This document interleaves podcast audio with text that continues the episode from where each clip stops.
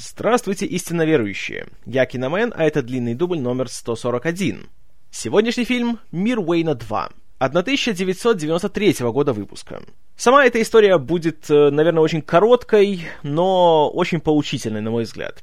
В общем, история такова, что как только первый мир Уэйна вышел в прокат, и в свои первые же выходные он начал э, собирать немалые деньги, то и руководство Paramount, и Лорн Майклс, и уж тем более Майк Майерс сразу подумали, что давайте-ка сделаем вторую часть, раз принесут такие деньги.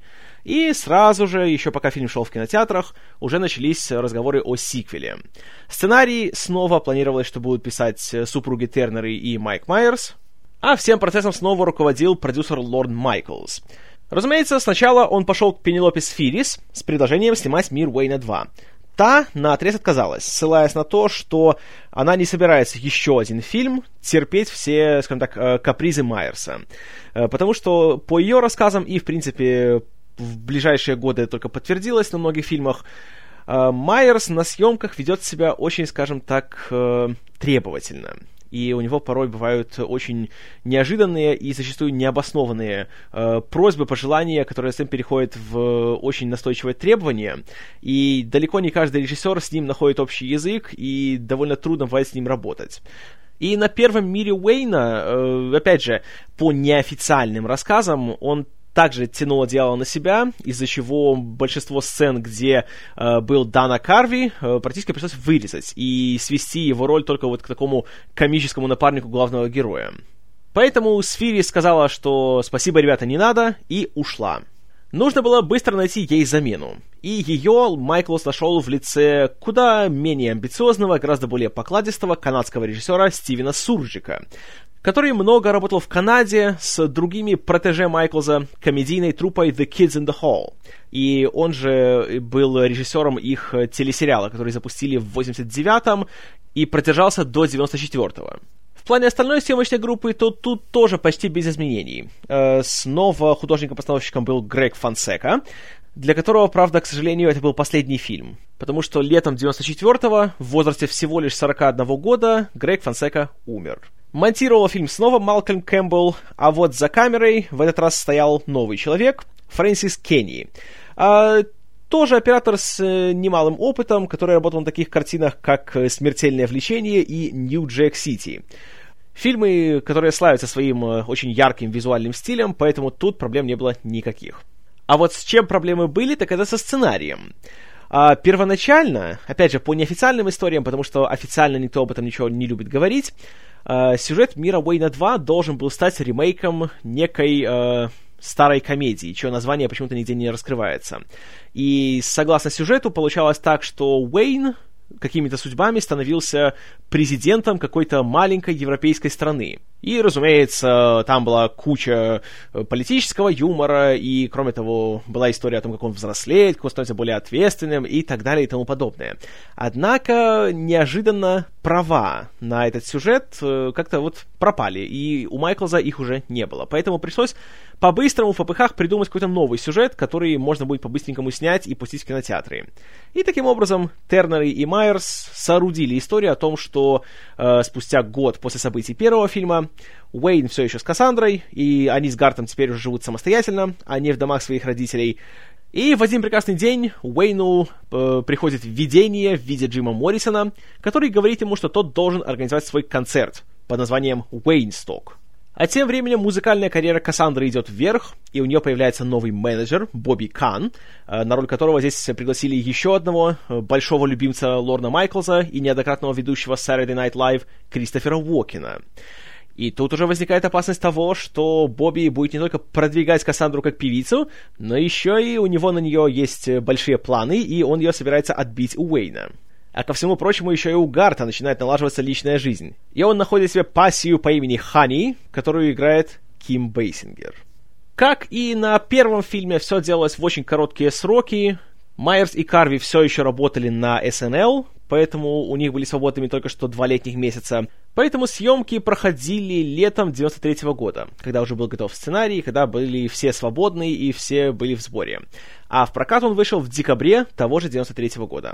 Таким образом, между выходом Мира Уэйна 1 и Мира Уэйна 2 прошло всего лишь полтора года. То есть за полтора года фильм был полностью готов. Однако такая спешка все-таки не оправдалась. И когда фильм вышел в прокат, то реакция на него была, скажем так, э, очень неоднозначной. Большинство фанатов первого фильма были разочарованы, Прежде всего, в плане том, что сюжет в этот раз был еще более схематичен, чем в прошлый раз, и то, что шутки в этот раз э, далеко не все были удачными. И в целом было отмечено, что фильм смотрится уже более как-то вымученно, что ли. Когда первый фильм смотрелся бодро и легко, то второй уже кажется, что просто он делается в угоду поклонникам и для того, чтобы просто заработать денег. Но, как и всегда бывает в таких случаях, денег в прокате он особо не заработал. Фильм стоил 40 миллионов долларов, то есть в два раза больше, чем первый. Но, как нетрудно догадаться, дополнительные расходы пошли сюда потому, что просто уже товарищу Майерсу, да и остальным ведущим актерам просто захотелось больше денег. А благодаря успеху первого фильма они спокойно могли себе на это претендовать. Но вот в прокате фильм разочаровал. Несмотря на то, что вышел он более чем на двух тысячах экранов, это был очень такой широкий релиз и довольно-таки разрекламированный, тем более всего спустя полтора года после первой части, собрал он в Америке всего 48 миллионов долларов. А в мировой прокат его-то, в принципе, и не пускали. Поэтому, если сравнить со 180, которые собрал первый фильм, то, как-то, знаете, да, но, честно говоря, пересматривая фильм, я не удивляюсь тому, что в прокате, можно сказать, он провалился. Потому что, несмотря на то, что участвуют почти все те же люди, что делали первую часть, все-таки уже не то. И вроде тот же Майерс и тот же Карви, но как-то вот что-то потерялось в сиквеле. Как, да, я согласен с теми, кто говорит, что уже нету того задора, который был в первом фильме. Уже не смотрится все так вот легко и непринужденно и бодро. И, кроме того, потерялась какая-то такая вот искорка в этом фильме. И когда его смотришь, то такое впечатление, что ты не смотришь цельный новый фильм, а смотришь скорее просто собрание э, дополнительных сцен, которые не вошли в первую часть. А не вошли туда они, потому что им там было не место. И во втором фильме, к сожалению, тоже. Есть удачные шутки, а есть, к сожалению, нет. И есть моменты, которые реально просто повторяют то, что уже было в первой части, и повторяют довольно-таки неудачно. Например, в начале фильма Уэйн и Гарт отправляются эксклюзивно на концерт группы Aerosmith где, конечно, их встречает Кассандра, где они знакомятся с Бобби, и сразу у него на лице написано, что он Кристофер Уокен, он сволочь, так что он будет злодеем. Кстати, там же, что интересно, в роли одного э, такого очень очкастого фаната Aerosmith появляется Боб Оденкерк который э, Сол из «Во все тяжкие». А, так вот, э, Аэросмит появляются, и вся их сцена заключается в том, что Уэйн и Гарт повторяют свою фишку с Элисом Купером про «Мы недостойны!» а и тому подобное. А он говорит «Нет, встаньте, вы достойны!» И все. Вот и вся сцена. А теперь вспомните сцену с Элисом Купером и о том, как к нему приходят, типа, а, он какой крутой металлист, а он начинает им выдавать факты из истории штата Милуоки. Опять же, сравнение далеко не в пользу сиквела. И вот ты смотришь, и чувство такое, что реально эта сцена только для того, чтобы показать, что вот, смотрите, Аэросмит, вот там был Элис Купер, а тут тоже есть рокеры. Правда, мы крутые. И, к сожалению, как-то вот, нет, не срабатывает. Затем Уэйн видит свой этот вещий сон, где он находится в пустыне с Джимом Моррисоном, и тот ему говорит, что он должен организовать концерт. Угу. Конечно, шутки про Джима Моррисона в пустыне, это, конечно, интересно, особенно если вы немножко знаете, скажем так, его биографию и тому подобное, но концерт организовать, причем так вот напрямую, просто говорится, без всякого, даже какой-то затравки в сюжете. Просто вот, ты должен его сделать. Почему? Потому что должен. Видно, что сценарий писался в спешке, к сожалению. Для организации концерта Уэйну и Гарту нужна помощь, и это будет легендарный Роуди Дэл Престон, который живет в Лондоне, и играет его Ральф Браун, э, звезда культовой британской алкокомедии «Уитнейл и я». И тут, конечно, есть такие смешные моменты, типа того, как э, Уэйн и Гарт в кавычках отправляются в Лондон – Хотя поездка это намеренно выглядит фальшиво, и вместо самолета летит э, модель, на которой даже видно, что он на веревочке висит, специально это показывает нам. И когда они в Лондоне, то мы не видим ни Майерса, ни Карви в лицо, а видим только их дублеров, которые специально еще и не совпадают с ними по росту и тому подобное. Это смешно, это да. И плюс такой еще закадровый комментарий, типа что, не могу поверить, Paramount отправили нас в Лондон за свой счет. Это да, это хорошо, такой мета-юмор, в принципе, приятный. Но, снова-таки, он хорош сам по себе, но в контексте фильма как-то он... Он никак. Он здесь, в принципе, ни при чем, получается. Браун в роли Дела. в принципе, нормальный персонаж такой, очень э, по-хорошему карикатурный, и рассказывает всякие безумные истории о том, как он э, ездил в гастроли с Ози Осборном и тому подобное. Это нормально, тут не спорю. Вместе с ним они возвращаются обратно в Аврору, где он снова со всеми тусуется, рассказывает свои боевые истории. Они снова обедают в кафе имени Стэна Микиты, где снова есть менеджер Глен, которого снова играет Эд О'Нил. Но и здесь, вот Эд О'Нил, который в первом фильме крал каждый свой момент, здесь он опять играет вот того же скрытого психопата. Но смотрится, опять же, как-то так очень натянуто. Повторяется, по сути, та же шутка, которая была в первом фильме. Только что, как и многие шутки, на второй раз она уже не смешная, потому что она точно такая же, никакого развития, ничего нового. И вместо того, чтобы слушать, как он второй раз говорит то же самое, хочется лучше пересмотреть его в первом фильме, где это было еще свежо и интересно. А уже после этого, надо сказать, что сценарий, в принципе, разваливается на куски. И дальше идет не история, а просто собрание сцен. А, Уэйн и Гард э, предположительно начинают готовить свой концерт, им нужно заполнить кучу документов, которые они получают у Кевина Полока, у которого в одном глазу нет пигментов, поэтому идет куча всяких э, дурацких непереводимых каламбуров про глаза. Э, они едут в парк, чтобы найти место для проведения концерта. Появляется пародия на парк юрского периода. Э, причем она здесь?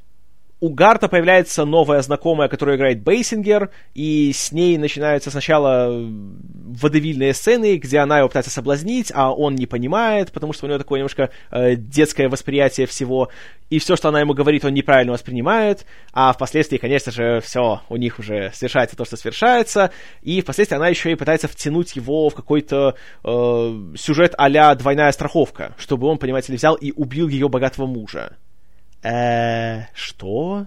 И, наверное, в принципе, апофеозом всего фильма становится сцена, где ни с того ни с сего к Кассандре приезжает в город ее отец, которого играет э, знатный типажный актер Джеймс Хонг, которого вы могли видеть много где, среди прочего в «Бегущем по лезвию» и в «Большом переполохе в маленьком Токио».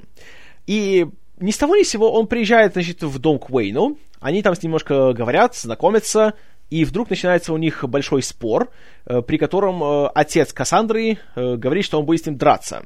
Уэйн говорит, ну если уж будем, то давай будем говорить не с помощью субтитров, а с помощью плохого дубляжа. И их начинают дублировать актеры с абсолютно не похожими на них голосами. И начинается пародия на американский дубляж фильма с Брюсом Ли, Джеки Чаном и так далее. У них начинается большая сцена драки и так далее. Сама по себе сцена смешная, на самом деле. Она хорошо поставлена, и как будто именно чувство ритма здесь такое хорошо поддерживается.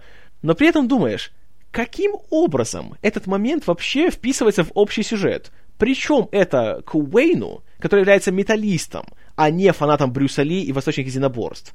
И зачем вообще это было сюда вставлять, кроме того, что просто надо забить как-то время в фильме? И вот, к сожалению, таких сцен в фильме очень много есть, которые сами по себе, как отдельные какие-то вот скетчи, они срабатывают хорошо но общая картина не получается. И тут, если честно, я, конечно, виню в этом режиссера. Потому что на первом фильме была Пенелопа Сфирис, у которой есть это чувство того, что нужно рассказать историю в своем фильме. И она достаточно, это, волевая женщина, и она стояла на своем, и поэтому она не давала э, Майерсу, Майклзу, Карви и всем остальным растянуть все это на части. И она когда все это содержала в порядке и сделала нормальную полноценную историю, которая в то же время состоит из отдельных скетчей. Здесь же этого не получилось. Стивен Сурджик, увы, он все-таки немножко не того уровня постановщик. Также я не сказал, что в фильме снова есть Тия Карреры, которая играет Кассандру, но она в этом фильме вообще, она не персонаж, а скорее кусок реквизита. И она просто... Она здесь есть. Реально, она на сюжет никакого эффекта практически не имеет, и, кроме того, ее действия не имеют никакого смысла. Да, у нее поначалу есть новый менеджер, она хочет стать там большой певицей, уехать в Лос-Анджелес, возможно, и тому подобное. Хорошо, карьера идет у нее вверх. Но постепенно как-то, непонятно почему, вдруг как-то они с Уэйном начинают расходиться, при том, что причин для этого нету а никаких, совершенно. Вот просто то, что надо, чтобы так случилось. Наверное, самый яркий пример такого подхода в фильме это будет сцена, где Уэйн и Гарт организовывают большую вечеринку по сбору средств для концерта. В местном баре туда приходит Кассандра, приходит Бобби, и там что происходит? Вечеринка, Кристофер Уокен, ну, конечно же, он танцует. И, конечно же, с Кассандрой. И, конечно же, он там совершает всякие очень недвусмысленные движения в ее сторону. Уэйн на что-то смотрит и как так ничего, никаких движений не предпринимает. И вот в этой сцене, знаете, такие смешанные чувства. С одной стороны, блин, Уокен танцует, это же, это же классно. Когда Кристофер Уокен танцует, это не может быть плохо. А с другой стороны, смотришь, что все в открытую делается, абсолютно никак даже никто ничего не скрывает и никак из-под тяжка не делает. А Уэйн просто стоит и, и терпит это все. И без проблем. У него типа есть подозрения. Да. Э, дальше еще круче. На следующий день Уэйн, Гард и их товарищи, среди которых снова есть э, оператор Терри, которого снова играет Ли Тергисон. Правда, увы, в этом фильме он вообще, он, опять же, он просто стоит на фоне и улыбается, и больше ничего не делает, что очень жаль. Они организовывают слежку за Кассандрой и Бобби, и все там одеты в разные костюмы. Гард в костюме полицейского, Уэйн в костюме строителя, кто-то там еще из них, какой-то потлатый чел в костюме моряка и тому подобное. Их замечают, и они убегают. Убегают и попадают куда? В гей-бар. Подбегают к закрытому выходу, их замечает диджей, и что он включает? Правильно, песню YMCA от Village People. Потому что наши герои одеты точь-в-точь, точь, как члены коллектива Village People. И что идет дальше? А дальше звучит YMCA, и они с нескрываемым удовольствием синхронно с хореографией еще и выплясывают в гей-баре под YMCA. Вот теперь вдумайтесь. История про металлистов, которые любят металл, рок, знаете, Led Zeppelin, да, Aerosmith, Ozzy Osbourne, все дела. Они стоят в гей-баре, и они с нескрываемым удовольствием пляшут под диско-песню от Village People. Извините, конечно, но это просто плевок в лицо всей вообще идеи мира Уэйна. И эти персонажи, все, они уже практически потеряли весь свой колорит. Они уже перестали быть теми, кого мы знали и любили в первом фильме. И теперь это просто еще одни герои, которые играют Майерс, Карви, Тергисон и остальные, просто чтобы вот сыграть какую-то шутку. И в очередной раз, сцена, которая как отдельный скетч, сработала бы хорошо, да, но в контексте этого фильма и с этими героями, которых мы уже знаем на протяжении полутора фильмов, это просто никак не стыкуется, и это... Ну, видно, просто что даже не напрягались сценаристы, чтобы сделать хоть сколь-нибудь правдоподобную шутку из всего этого. А вообще просто плюнули на все и давай все, что в голову взбретет, то и делать. И это проблема, причем очень серьезная. Ну и дальше, до конца фильма идет, опять же, череда сцен, которые мало друг с другом связаны, где появляются всякие разные личности, типа Дрю Берримор, или Гарри Ширера, или Теда МcГинли, Тима Медоуса в роли Сэмми Дэвиса-младшего почему-то, в том же «Вещем сне» с Джимом Моррисоном. И смотришь и думаешь, «Э, к чему это все, и как все это связано? И где здесь металл, товарищи, где музыка? Это же про металлистов кино. А всем на это уже наплевать. Настолько, что в финале явно видно, что авторам гораздо интереснее показать не то, как делается концерт и как э, реально туда созываются большие всякие группы и так далее, а то, что Уэйн узнает, что, понимаете ли, Кассандра ни с того ни с сего решила выйти замуж за Бобби.